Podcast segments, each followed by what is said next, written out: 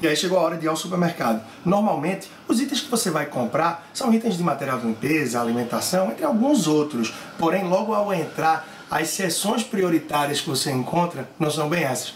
É muito comum que se encontre seções de eletrodoméstico, roupas, eletrônicos, entre outros. Isso que não é o que você vai buscar lá, não é verdade? Então tem que ter muita disciplina e tranquilidade para que bote no carrinho aquilo que realmente você foi buscar. Quem sabe uma lista para que te ajude a manter focado. A época do mês que você vai também é essencial. Normalmente, fim de mês, começo do mês, as pessoas estão recebendo. Então, para o estabelecimento, não é tão atrativo oferecer promoções. Já no meio do mês, na terceira para quarta semana, é mais comum precisem bater metas e, quem sabe, apresentar ofertas, que para você pode ser muito vantajoso. E fique muito atento, por fim, quanto menos idas ao supermercado, menos possibilidades de você se expor, menos passeios com a cestinha ou carrinho para que você bote aquilo que não precisa. Então procure concentrar num determinado período do mês, economizar fazendo compras de uma forma prática e inteligente. Eu sou Leandro Trajano, personal financeiro, e você pode me encontrar no Instagram e também no YouTube. Um grande abraço e até a próxima.